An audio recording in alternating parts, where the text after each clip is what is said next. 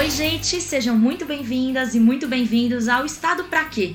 Esse é um podcast quinzenal para quem quer entender melhor como funciona a tão falada máquina do Estado. Aqui nós refletimos sobre o papel, os objetivos e desafios do Estado nos dias de hoje. Para isso, a gente conta com a ajuda de quem manja muito de administração pública. Afinal, Estado pra quê? Eu sou Carol Nunes e deixo vocês com Luiz Alonso e Gabriela Lota. A gente se encontra já já. Eu sou Luiz Alonso de Andrade, servidor público licenciado e pesquisador doutorando em Ciências da Administração Pública pela Universidade de Tampere, na Finlândia. E eu sou Gabriela Lota, professora da Fundação Getúlio Vargas e coordenadora do Núcleo de Estudos da Burocracia, UNEB.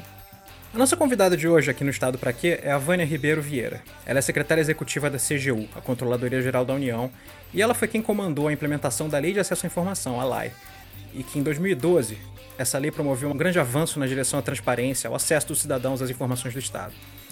E esse é o nosso assunto do episódio de hoje. A gente vai conversar sobre o que exatamente significa transparência na administração pública e entender como que o Estado atua para poder prover essas informações, quais são os limites do acesso à informação e como são definidas aquelas informações consideradas sensíveis ou que são submetidas a sigilo. A Vânia tem um currículo maravilhoso, como todos os nossos entrevistados aqui nesse podcast. A Vânia é procuradora federal da Advocacia Geral da União, a AGU, desde 2006, doutoranda em Direito pela Universidade de Brasília, e ela teve uma experiência muito grande já na administração pública. Ela foi secretária de Estado, chefe da Controladoria Geral do Distrito Federal, foi diretora da Prevenção à Corrupção da, da CGU, quando ela liderou os processos de criação do Portal da Transparência e da implementação da LAI. Ela é mestre em Direito Administrativo pela UFMG, bacharel em Direito também pela UFMG e em administração pública pela Fundação João Pinheiro. E o mais interessante é que a Vânia agora volta para a CGU, assumindo o cargo de secretária executiva, é, no qual ela vai contar aqui para a gente quais são os desafios a serem enfrentados é, para a melhoria da própria lei e de outras ações voltadas à transparência dentro do Estado. Vânia, seja muito bem-vinda ao nosso podcast. É um prazer ter você conosco e é uma honra muito grande. Prazer todo meu, uma satisfação participar do podcast é, e poder contribuir nessa discussão. Estado para quê? Agora na perspectiva, então, do acesso à informação. Maravilhoso. Obrigada, Vânia. Bom, para a gente começar, Vânia, o tema da transparência é um tema que está quente nesse momento, né? Ele é um tema que vai e volta, mas eu diria que agora ele tomou uma prioridade na agenda, na imprensa, a sociedade está falando o tempo inteiro, inclusive por causa da questão do sigilo, mas também da lei, como é que ela funciona, tem que ter sigilo, não tem que ter sigilo. E a gente queria começar essa conversa abrindo um pouco a caixa preta desses conceitos, porque a gente fala tanto em transparência, a gente fala em prestação de contas, em abrir informação, mas muitas vezes sem entender exatamente o que essas coisas significam e como é que elas funcionam. Então, eu queria começar pedindo para você explicar para a gente o que é transparência pública. Perfeito, Gabriela. É, eu acho que a gente pode começar pensando a transparência como esse uh, direito de saber. Então, uh, quando a gente uh, pensa no Estado democrático de direito, né, e aí eu já trago aqui um elemento fundamental para a gente entender a importância dessa publicidade, né, dessa, dessa transparência para o Estado e para a sociedade, a gente precisa entender a transparência como princípio da democracia. Então, quando a gente está num Estado Estado democrático, é um direito fundamental do cidadão uh, conhecer como é que a, a administração pública funciona, como as decisões são tomadas, como o dinheiro público é aplicado. Então, a transparência, ela é essa obrigação do Estado, né? Então, o Estado tem o dever de ser transparente, tem o dever de abrir-se uh, para o escrutínio, para o controle da sociedade, mas é também um direito do cidadão de conhecer, de obter informações sobre todas as coisas que dizem respeito à administração. Então, quando a gente é, é, é, pensa né, o direito de saber, o direito de obter essa informação, ele é um direito autônomo. Né? Então, aqui eu também já destaco que, é, às vezes, a gente ainda ouve né, pessoas uh, fazendo referência a a, ao direito de acesso, direito de acesso à informação, como a informações que seriam de interesse público. Então, a, o que a gente precisa entender é que a, quaisquer informações que são produzidas, que são custodiadas pelo Estado, elas necessariamente são informações de interesse público. Então, a gente não faz esse recorte, né? Olha, eu só tenho o direito de saber aquilo que for que a administração considerar como sendo de interesse público. Não. Então, é o direito amplo, né, de você conhecer, de você saber uh, tudo o que se passa na administração. É essa transparência que a gente busca. E aí, eu só destacaria, por fim, Gabriela, desculpa, mas que a gente precisa também.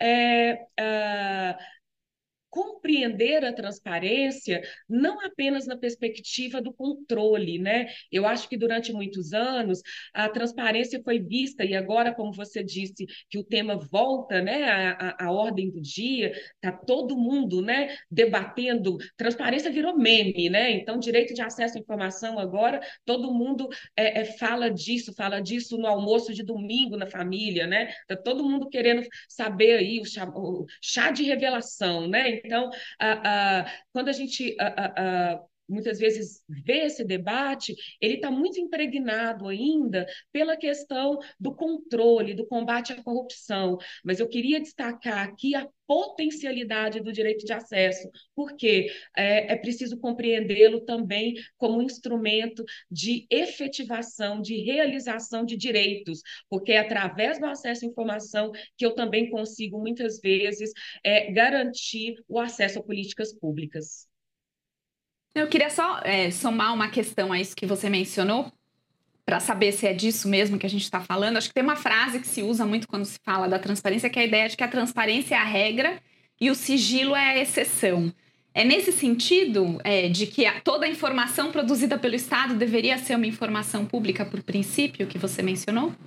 Exatamente. Então, esse foi, uh, vamos dizer, o grande marco da Lei de Acesso à Informação, né? Quando a gente, então, reafirma, é, e é preciso lembrar que o direito de acesso é um direito constitucional previsto na Constituição é, é, desde né, ali da sua origem, de 88. Então, o que a lei de acesso em 2012 fez foi regulamentar esse direito.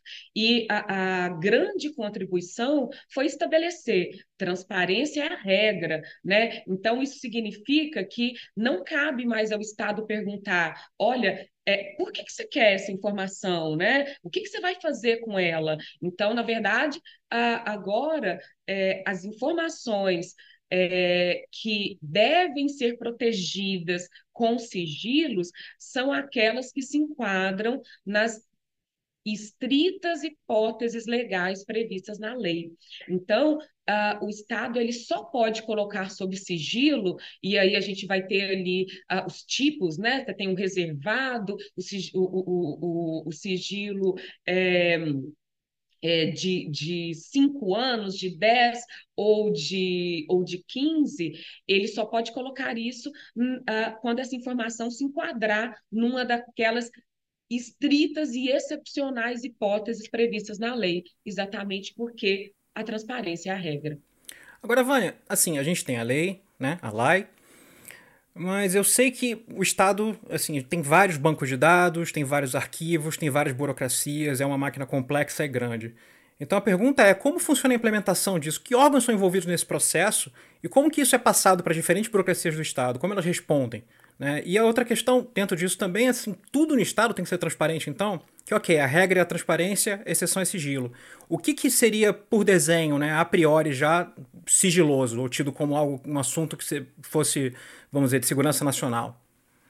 Né? Pronto, então agora né, vamos tratar da operacionalização, né? Como é que a gente concretiza esse dever de transparência que, que eu acabei de mencionar, que, que, que o Estado deve né, abrir-se à sociedade? Então, a gente tem é, a, a, o que a gente chama de transparência ativa, então, ou seja, cabe ao Estado é, adotar providências para disponibilizar é, ativamente na internet, em especial, né, para poder facilitar para os cidadãos é, esse acesso, então cabe a ele disponibilizar ali um conjunto de informações que uh, a própria lei já estabelece é, que são informações, vamos dizer que é, é, pela sua relevância, uh, pela é, é, repercussão, pelo interesse mais genuíno que a sociedade tem em torno dessas informações, cabe ao Estado, então, se antecipar e divulgar proativamente essas informações na internet. Que é a transparência ativa, né? Que é a transparência ativa. Então, uhum. Qualquer cidadão entra ou no nosso portal da transparência, onde a gente é, é, é ali reúne, consolida né, um conjunto, um universo enorme de informações relacionadas em sua maioria, a execução do orçamento, então os gastos públicos hoje são é, é, extremamente detalhados, divulgados no portal da transparência, e em cada órgão, e, em cada site né, de todos os ministérios, autarquias, fundações, empresas públicas, então aí eu estou falando aí do, né, da, da, da, administração como um todo, cidadão entra no site vai encontrar ali é, essas informações que são de divulgação obrigatória em transparência ativa.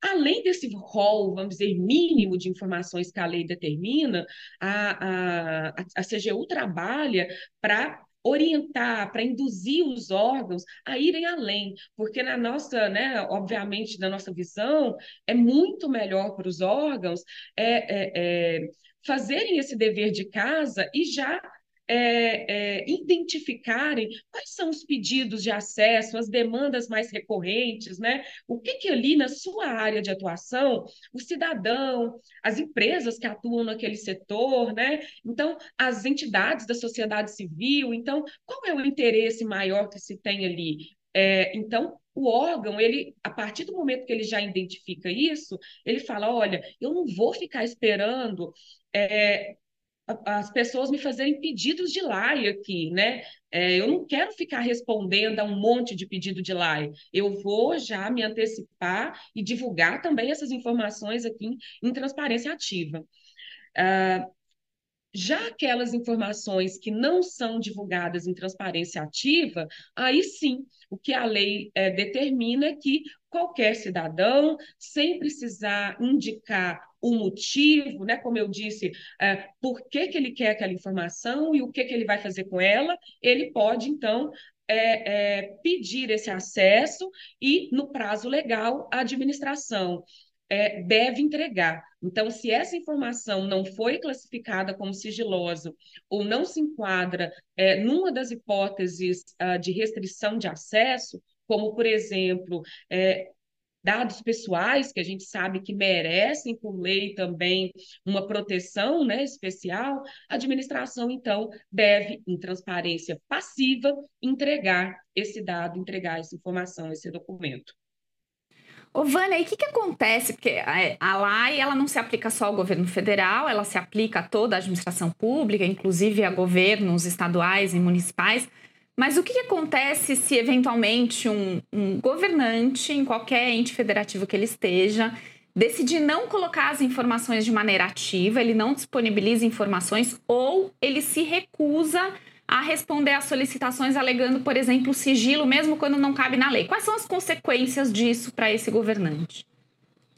Então, é, o que, que acontece? No âmbito do governo federal, a CGU foi, é, é, né, é, a CGU foi atribuída a competência de ser uma autoridade de monitoramento da lei de acesso à informação. Então, aqui no governo federal, é, caso né, o ministério, a entidade, não cumpra com a lei, não divulgue é, informações em transparência ativa, nós, então, atuamos, né? A gente recomenda, a gente pode determinar, isso, em última análise, é, né, pode gerar ali apontamentos de auditoria, e, em último caso, né, a lei, inclusive, prevê que o não atendimento de pedidos de acesso é, podem configurar até caso de improbidade administrativa. Então, ou seja, cabe sanção ao, ao, governante, né, à autoridade aí que descumpre.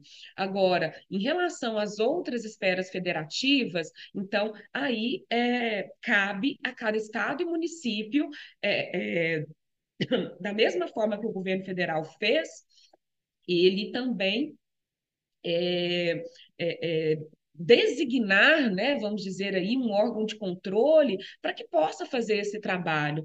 Caso não exista esse órgão, né, e o cidadão não tenha quem recorrer, em último caso, cabe ao Ministério Público, né? É, é, no caso de municípios, estados, ministérios públicos estaduais, é, mas também cabe ao Poder Legislativo. Então, por exemplo, né, o Poder Legislativo é o órgão de fiscalização do Poder Executivo, fiscalização e controle. Então, as câmaras de vereadores, né, as assembleias, também podem cobrar do Executivo é, é o cumprimento dessa lei. Agora, vejam, o executivo, o, o, aqui eu estou falando do executivo e de governante, mas a transparência, a lei de acesso é também uma obrigação dos poderes legislativo e judiciário, né? Inclusive também do Ministério Público. Então a gente tem aí, né, uma até uma é, é, um check and balances, né? Ou seja, eles também precisam ser cobrados para cumprir transparência e acesso à informação.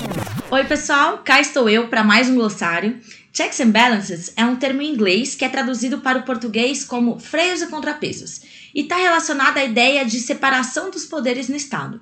Para que não tenha concentração total do poder do Estado, os freios e contrapesos prevêem um equilíbrio entre os poderes por meio de um sistema que garante o controle de um poder sobre o outro.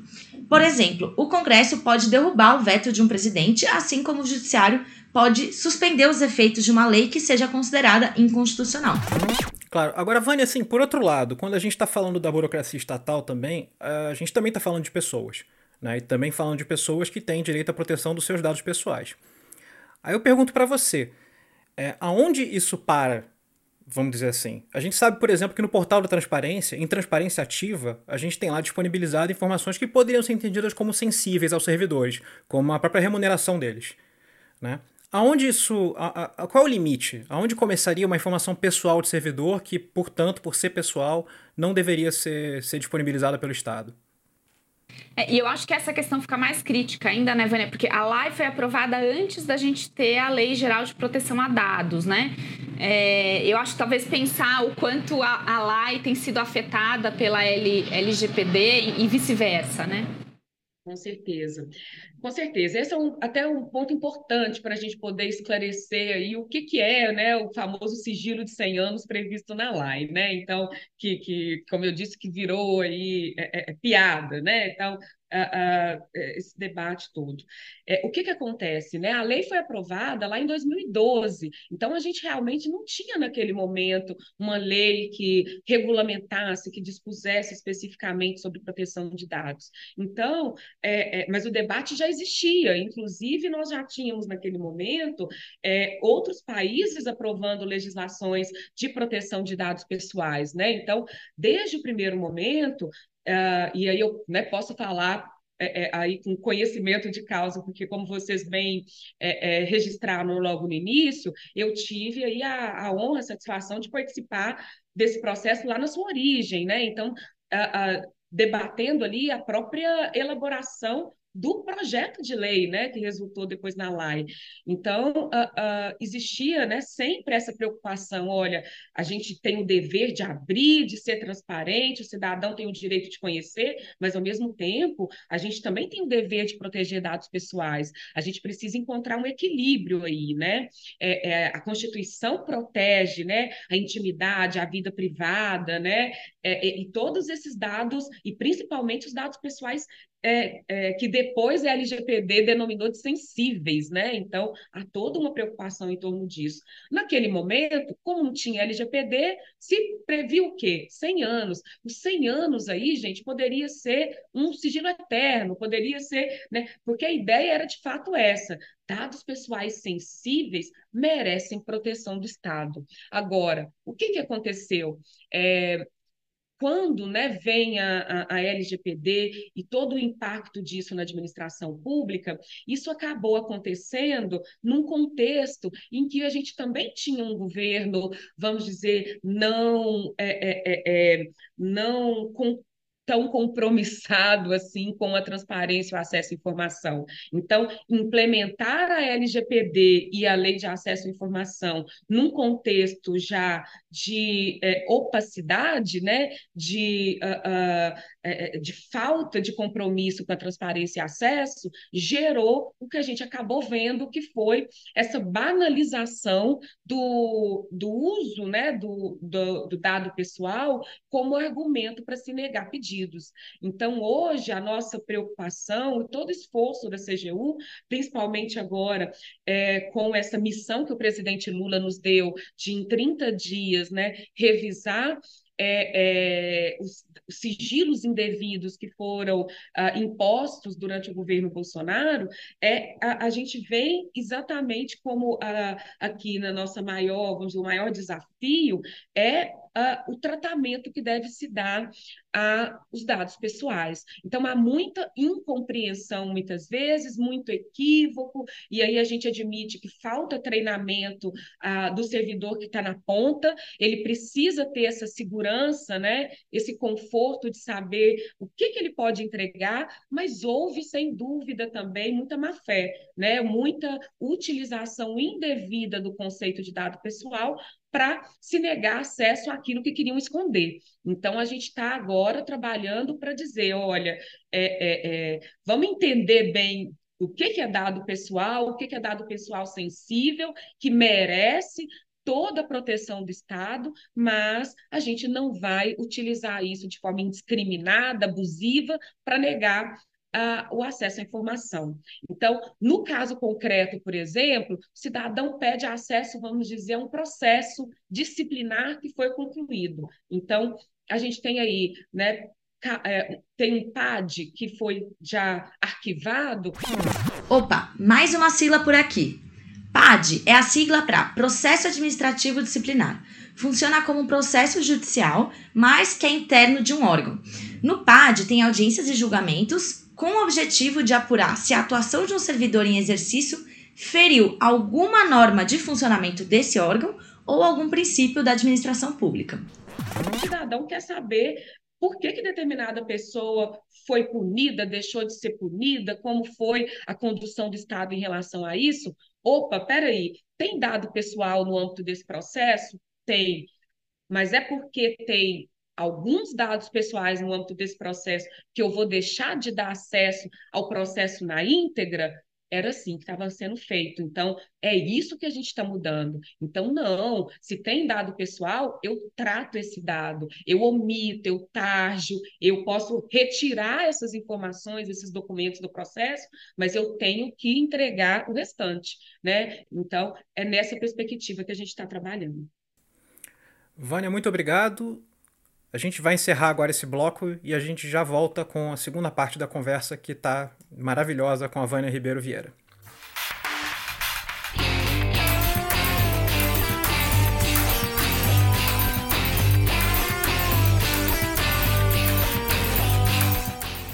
Então, Vânia, vamos voltar aqui para a nossa conversa nesse segundo bloco do podcast, discutindo sobre a transparência no Brasil. É, Vânia, recentemente a LAI completou 10 anos, né? E a gente sabe que você foi não só uma grande defensora da pauta, mas você liderou o processo de implementação é, da LAI no Brasil. É, e isso acabou gerando, obviamente, o envolvimento de uma série de atores, de várias organizações, como a gente mencionou no primeiro bloco, a LAI não se aplica só ao governo federal, mas todas, a todas as organizações públicas no Brasil e aos entes federativos. E ela acabou gerando, claro, a necessidade de você é, implementar novas medidas, de você contratar novos servidores, de você mudar processos e procedimentos. E a gente sabe que mudanças são sempre dolorosas dentro da administração pública. Então, eu queria que você contasse um pouco para a gente, como alguém que testemunhou esse processo de implementação de uma mudança tão grande no Brasil, como foi viver esse processo? Quais foram os grandes desafios da implementação da LAI, as grandes resistências e como é que vocês superaram? Eu sei que é uma pergunta muito grande, mas se puder pincelar um pouquinho para a gente como é que foi a implementação de uma quase uma revolução pela transparência no Brasil aí há, há pouco mais de 10 anos. É, Então, nossa, Gabriela, quando você faz essa pergunta, né, eu assim, eu volto no tempo e aí, né, lembrando como é que foi esse processo e, e é uma alegria, né, poder voltar à CGU dez anos depois, Uh, e agora tendo de novo o acesso à informação né, na, na, agenda, essa centralidade toda que, que o tema da transparência adquiriu aí né, nesse, nesse momento do Brasil. Mas então, no primeiro momento, quando a gente estava né, ali trabalhando na implementação, é, a gente teve um prazo de, de vacate legis, né, aquele período entre a aprovação da lei e, e, e a entrada em vigor, muito curto. Né? Foram seis meses apenas. E aí eu sempre lembro né, que naquele momento outros países também estavam é, nesse mesmo momento, processo de implementação de leis de acesso e com tempos muito maiores, né? Assim, uh, uh, três anos, né? É, em alguns casos, né? Para vocês poderem dimensionar a, né, assim, a, a, a o impacto, né? Eu acho que quando a gente é, é, é, nós nunca desconhecemos, né? Eu acho que o, o, a dificuldade que seria, né, você mover aí toda a máquina administrativa, envolver um sem número de servidores nesse processo, treiná-los. Então, o que, que foi ali para a gente o maior desafio naquele momento? Primeiro, a parte, vamos dizer, de é, de estabelecer fluxos, né? Então, processos. E aí, eu acho que a gente teve é, é, a, a, uma das decisões mais acertadas que nós tomamos naquele momento foi: olha, todo o nosso esforço, empenho foi no desenvolvimento muito rápido de um sistema eletrônico de acesso à informação específico. Era o ESIC logo no início e depois agora o Fala BR. Então, porque nós, uh, eu, eu, eu, visitei antes da implementação da LAI alguns países e,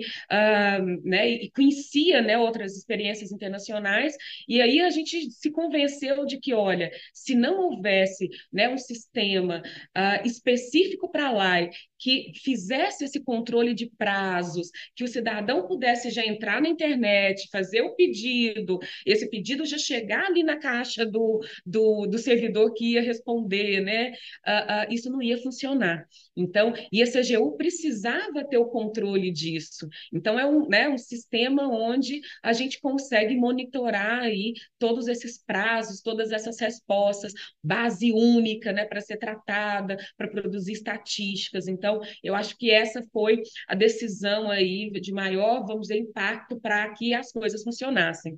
Existia-se muito medo né, na administração, não só pelo, uh, por resistência mesmo, né? Então, a gente não pode negar que, é, é, passados esses 10 anos, as resistências é, continuam, é, dependendo aí de quando, vamos dizer, as altas autoridades, elas não se comprometem com a transparência e o acesso, isso inevitavelmente, né, reflete em toda a cadeia, né? Então, servidor da ponta, se ele é, é, que precisa responder o pedido, se ele vê que o presidente, os ministros não tem compromisso com a transparência e o acesso, o servidor também vai se sentir legitimado a, a não dar importância para aquilo, né? a não ter boa vontade em responder pedido. Então, naquele momento, o, todo o nosso esforço também foi de quebrar essa cultura, né? Essa cultura de opacidade, de uh, ah, mas por que, que a gente vai parar tudo agora para ficar respondendo pedido de like? Então, né? Até hoje a gente disputa isso, né? Nossa, mas é, é... e o custo disso, né? Eu estou deixando de fazer um monte de coisa para atender pedido de like, o povo não para de fazer pedido, então é, né? É uma profissão de fé, né? Eu falo que é uma profissão de fé. A gente, né? Não, gente, é, é um direito, então é, é efetivação de direito, é, né? Custa, né? A transparência tem Ninguém está falando que é fácil, né? Mas quando a gente encara isso como um direito, como outros, então é, é, temos que mover a máquina, temos que gastar, temos que é, é, destinar servidor público especificamente para cuidar disso, né? Então, passa por tudo. E aí, por fim, é, por fim, assim, eu só eu, me estendendo, mas eu queria também destacar um, um, um, grande, vamos dizer, um grande debate lá no início do, da implementação da LAI, é, que se tinha muito medo naquela época da gestão documental. Então, assim, falavam: nossa, vocês vão dar um cavalo de pau no governo, porque vocês estão agora permitindo que qualquer um peça dados, informações, processos, sociedade vai descobrir que muitas vezes né, nem existe processo. Né? Aquela coisa de como é que as linguiças são feitas, né? Então, assim, as salsichas.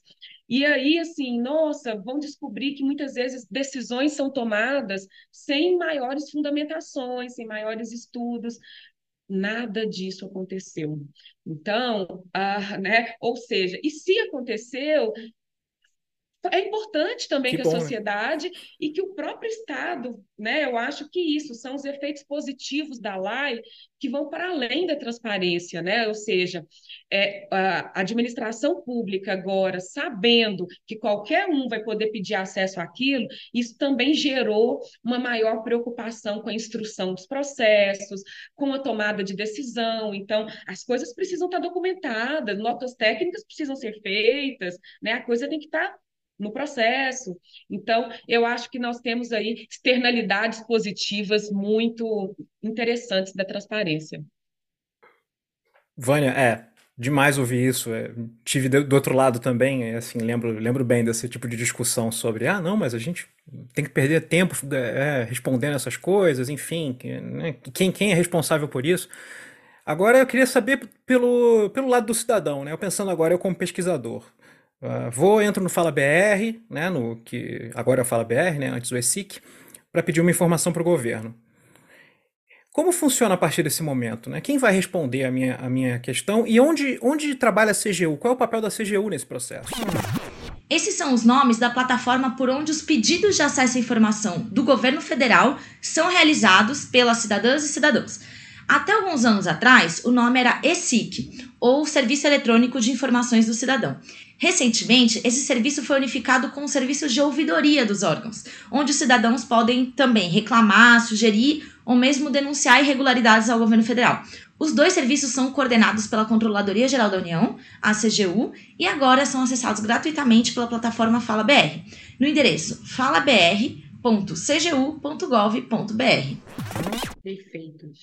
É, então, Luiz, a gente, essa também foi outra medida que lá atrás a gente tomou e, e, e isso foi fundamental para o funcionamento dessa sistemática toda, né? Então, a gente desenhou o processo é, é, e uh, uniformizou, né? E isso tudo no sistema, bonitinho. Então, a gente consegue, olha, todo órgão, todo ministério, toda autarquia, fundação, ela tem lá é, é, uma autoridade de monitoramento da LAI, então, ou seja, né, precisa de ter uma pessoa ali que é a pessoa que cuida da LAI.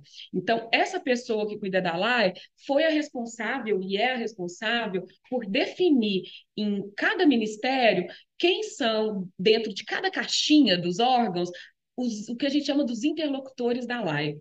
Então, por exemplo, você manda um pedido, você quer fazer um pedido para o Ministério uh, da Fazenda, um ministério grande, né? Então, você vai entrar no Fala BR e você vai escolher lá, quero fazer um pedido para o Ministério da Fazenda.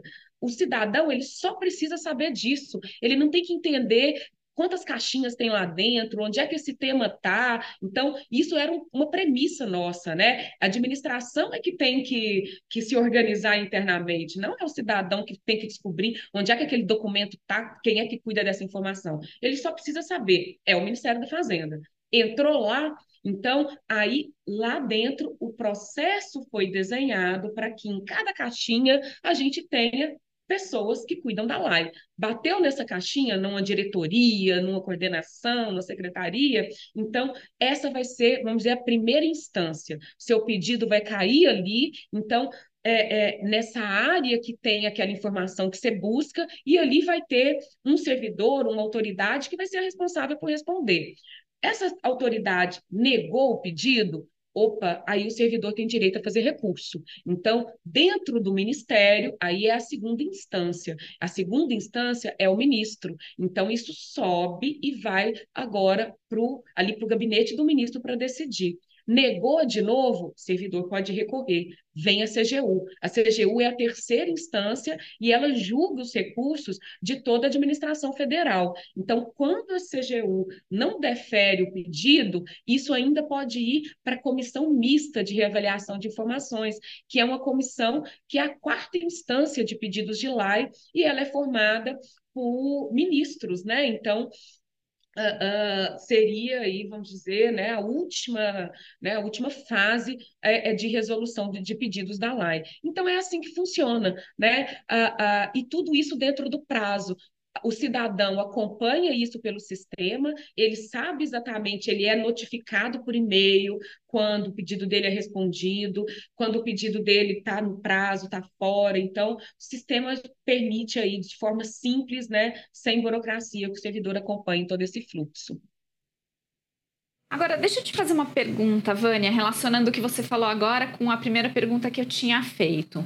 É, a construção de uma cultura de transparência não é algo que nasce do dia para a noite. Você contou muito, de uma maneira muito interessante, como vocês organizaram, prepararam procedimento, é, estimularam contratação de pessoas exclusivas para isso. Mas tem o outro lado do balcão, que assim, a sociedade também precisa ser de alguma forma ensinada a como fazer, pedir acesso, que tipo de informação existe.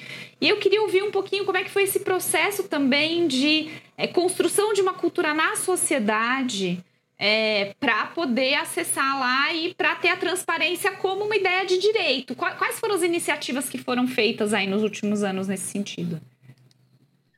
É, excelente, Gabriela. Então, eu acho que assim, uh, no primeiro momento, é, a gente né, correu para preparar a administração pública para atender a LAI. E aí eu estou me referindo agora né, ao tempo que eu que, que eu estava na CGU, que eu participei desse processo. Então, primeira urgência, a gente preparou a administração, mas logo em seguida, a gente tinha também essa grande, né, é, é, aí, esse grande intuito de, olha, agora a gente precisa promover, a gente precisa incentivar as pessoas a pedirem, né? Então, acho que isso foi muito feito em parceria com entidades da sociedade civil que militam militam, advogam, ad, né, é, é, advogam em, em termos é, é, é, aí da, do acesso à informação.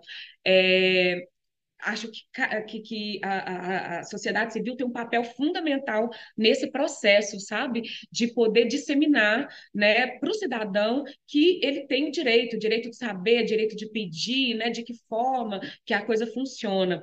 É, agora, nos últimos anos, eu acho que a gente é, perdeu muito disso, né?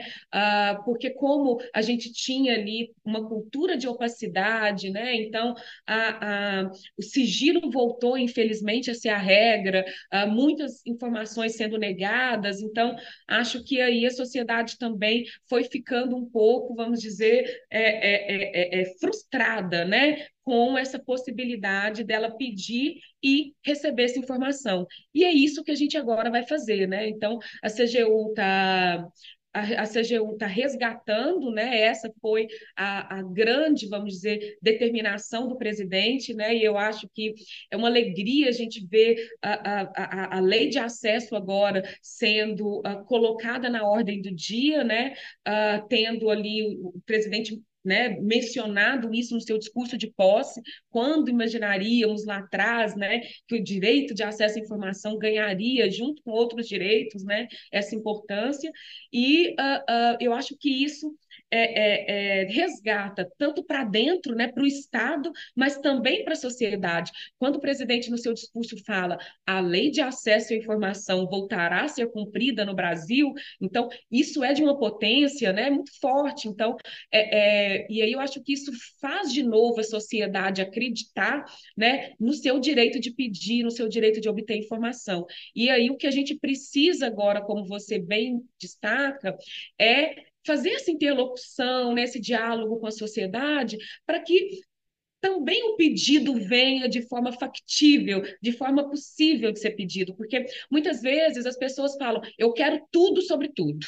Não, calma, né? Vamos, que, que você quer? Assim, a gente quer te atender, né? A gente está aqui com boa vontade, né? E, e quer é, é, garantir o seu direito. Mas aí eu acho que também é muito isso de mostrar quais são os limites da administração quando fala, olha, é, eu não tenho servidor para conseguir assim para, é, é, te atender é, com esse pedido. Muitas vezes é muito grande, muito dimensionado. Então é um aprendizado, é um aprendizado para os dois lados. Vânia, então a gente pode esperar uma campanha pela transparência no governo federal agora. Com certeza. Na verdade, eu acho que a campanha ela, é, é, é né, ela já está posta, né? né? No fundo, nesses é, últimos meses, nessas últimas semanas aí, não se fala em outra coisa, mas a gente vai agora é, é, a gente vai voltar a fazer oficinas, treinamentos com servidores, aquilo que a gente fez lá no início, né? Estar tá no dia a dia, uh, treinar, esclarecer e mais. Né? A CGU criou uma secretaria específica de acesso à informação. Então, essa foi é, né, uma grande notícia que o ministro deu é, é, ali também no dia da sua posse. Né? O, o, a CGU, então, agora com a secretaria específica, especializada na lei de acesso à informação, ela vai atuar não só como instância recursal, mas também é, fortalecer essa atividade dela de monitoramento e supervisão. O que, que a gente quer? A gente quer atuar desde lá da primeira instância, evitando que é, o pessoal na ponta negue pedidos de forma equivocada. Então, e a gente vai atuar também por meio de inteligência, né, de sistema, inteligência artificial. Então, o que, que a gente quer? Né, que o sistema já ofereça é, modelos de respostas para o servidor. Então, olha, se tem pedidos aqui que são recorrentes, tem decisões que, ó, se isso aqui bater aqui na CGU na terceira instância, a gente já a gente vai conceder. Então, né? A ideia é que a gente consiga já agora aprimorar o sistema para que o pedido chegou lá na ponta, o servidor que vai responder já vai saber, opa, peraí, isso aqui eu tenho que liberar porque é assim, nananã. Então, nós vamos trabalhar muito nessa perspectiva aí de inteligência artificial para aprimorar esse sistema e a CGU passa a estar tá perto, monitorando desde lá da ponta, desde o primeiro pedido, e vamos voltar também a fortalecer a transparência ativa. Isso também se perdeu muito, né? Dados abertos, divulgação de informações, né? Isso tudo agora volta aqui para a nossa ordem do dia. Vânia, eu acho que dava para a gente conversar mais umas três horas ainda. Eu tinha, tenho várias perguntas ainda para ti, mas uh, vai ficar para uma próxima. Porque, a gente infelizmente. Marca outra.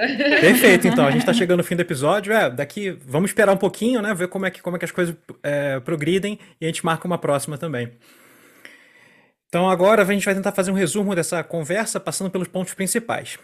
Né? E a Gabriela que vai tocar isso. Não, Vânia, primeiro eu queria te agradecer por essa conversa maravilhosa. É, é muito bonito te ouvir, porque muitas vezes a gente escuta servidores públicos que ficaram muito frustrados com os seus sonhos, com aquilo que eles queriam implementar, e no seu caso, eu acho que você traz também um brilho nos olhos de alguém que tem conseguido avançar com os sonhos é, e na construção de um Estado melhor e mais democrático. Então, só para fazer um breve, breve fechamento aqui e aí te jogar uma última questão, acho que que, que, a gente aprende escutando você aqui hoje? Em primeiro lugar, acho que tem uma, uma das primeiras frases que você falou, que para mim foi, foi o tom desse, desse, dessa conversa, que toda informação do Estado, por princípio, é uma informação pública. Nesse sentido, é, a gente pode entender a LAI, mas todo esse esforço pela transparência, eu vou dizer dessa forma, eu tenho tentado falar nesse conceito, inclusive desde o meu livro, mas em outras falas, como um, um dos grandes choques de republicanismo no Brasil. Né? É uma transformação em prol da transparência que obriga o Estado a dispor informações de maneira proativa. Acho que você traz uma discussão muito importante aqui é, e uma distinção que muitas vezes a, a, as pessoas não sabem sobre o que é transparência ativa e passiva. Então, a ideia de que o Estado tem que proativamente disponibilizar informações, porque isso é um direito, mas o cidadão também pode solicitar informações e o Estado tem que responder porque isso também é um direito, com a ideia de que a transparência é a regra e o sigilo é a exceção para casos muito estritos. Muito embora a gente tenha visto nos últimos anos talvez um uso é, com muita má fé aí da ideia de sigilo e da própria ideia de informações é, que seriam de proteção aos, a, a, aos, aos, aos indivíduos, ou de alguma forma assim, né? Mas que isso é uma questão que tem que ser trabalhada para frente para a gente evitar usos de má fé desse tipo. Acho que também é muito importante que você menciona como a construção dessa cultura da transparência é algo que tem que ser feito por dentro do Estado, com servidores, com procedimentos, com processos, mas também com a sociedade. Não só no sentido da sociedade entender que isso é um direito, mas também se qualificar a conseguir pedir de maneira melhor para poder ter seu direito é, atendido. E por fim, acho que é muito legal você mostrar como por dentro da máquina isso acontece, né? Porque muitas vezes a gente, pesquisador, entra lá no sistema e faz uma solicitação. E um dia, algumas semanas depois, cai uma informação ali e a gente não sabe como é que essa informação é feita.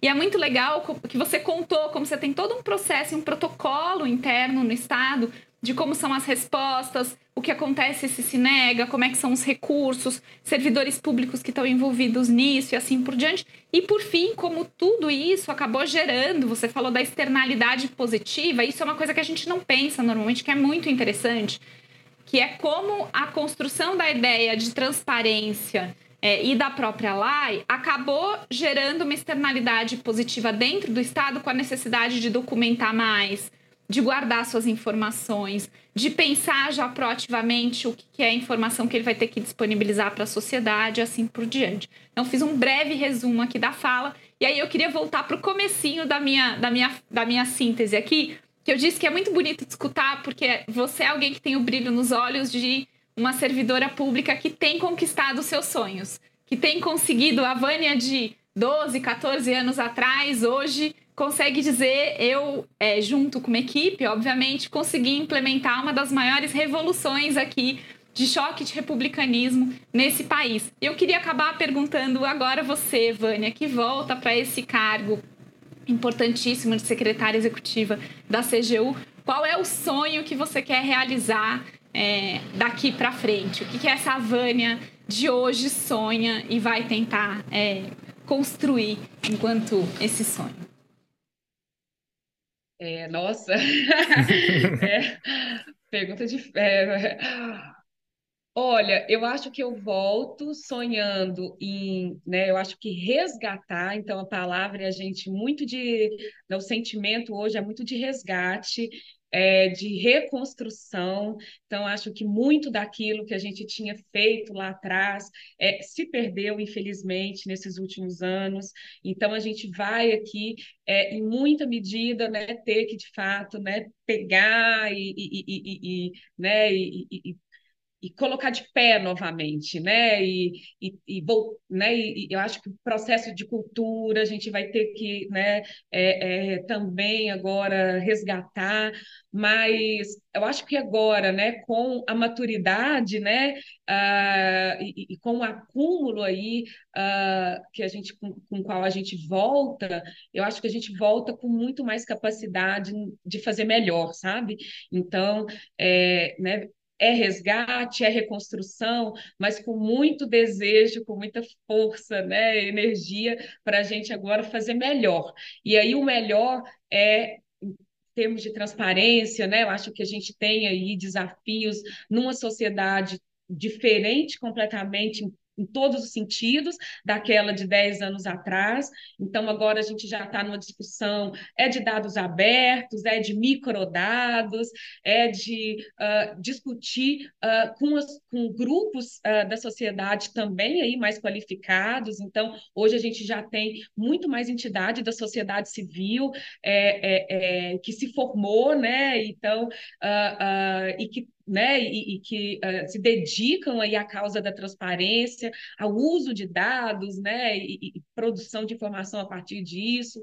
Então, eu acho que na área de, de, de transparência e de acesso, a gente vai ter muito mais condições agora de, é, é, de, de, de, uh, tornar, eu acho, a informação é, para a sociedade no insumo, né, no insumo útil é, e eu acho que na linha principalmente de realização de direitos, né? Então, é, é, se é para, né, se puder resumir aqui, eu acho que talvez numa, numa, numa questão é que a gente consiga agora uh, dialogar com a sociedade no sentido de que, olha, transparência ela é fundamental para o combate à corrupção, fundamental para o controle social, controle da política pública, mas a gente quer também que a informação ela seja né, utilizada aí para possibilitar esse acesso a políticas e serviços públicos, né? Então, é, são questões que impactam o dia a dia do cidadão,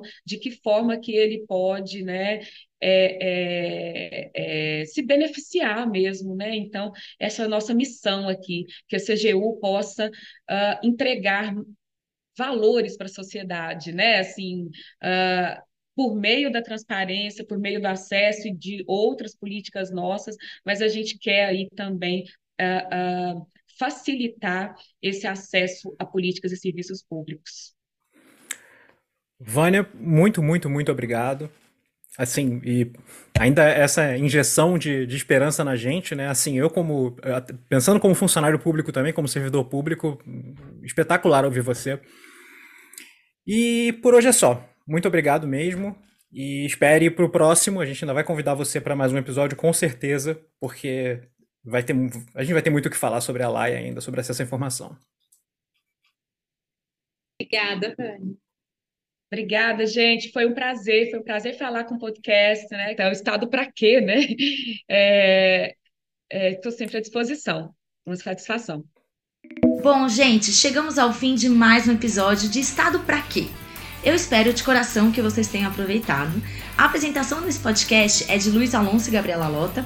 Eu, Carol Nunes e meus colegas Jordano Magri e João Pedotti ficamos responsáveis pelo roteiro e pela consultoria de conteúdo. O Pedro França foi o produtor e editor desse episódio e o Beto Sayum é quem cuida da nossa identidade visual e das nossas redes sociais. Não se esqueçam de nos seguir no Twitter com o usuário arroba estado pra quê. No Instagram, nossa arroba é estado.pra.que.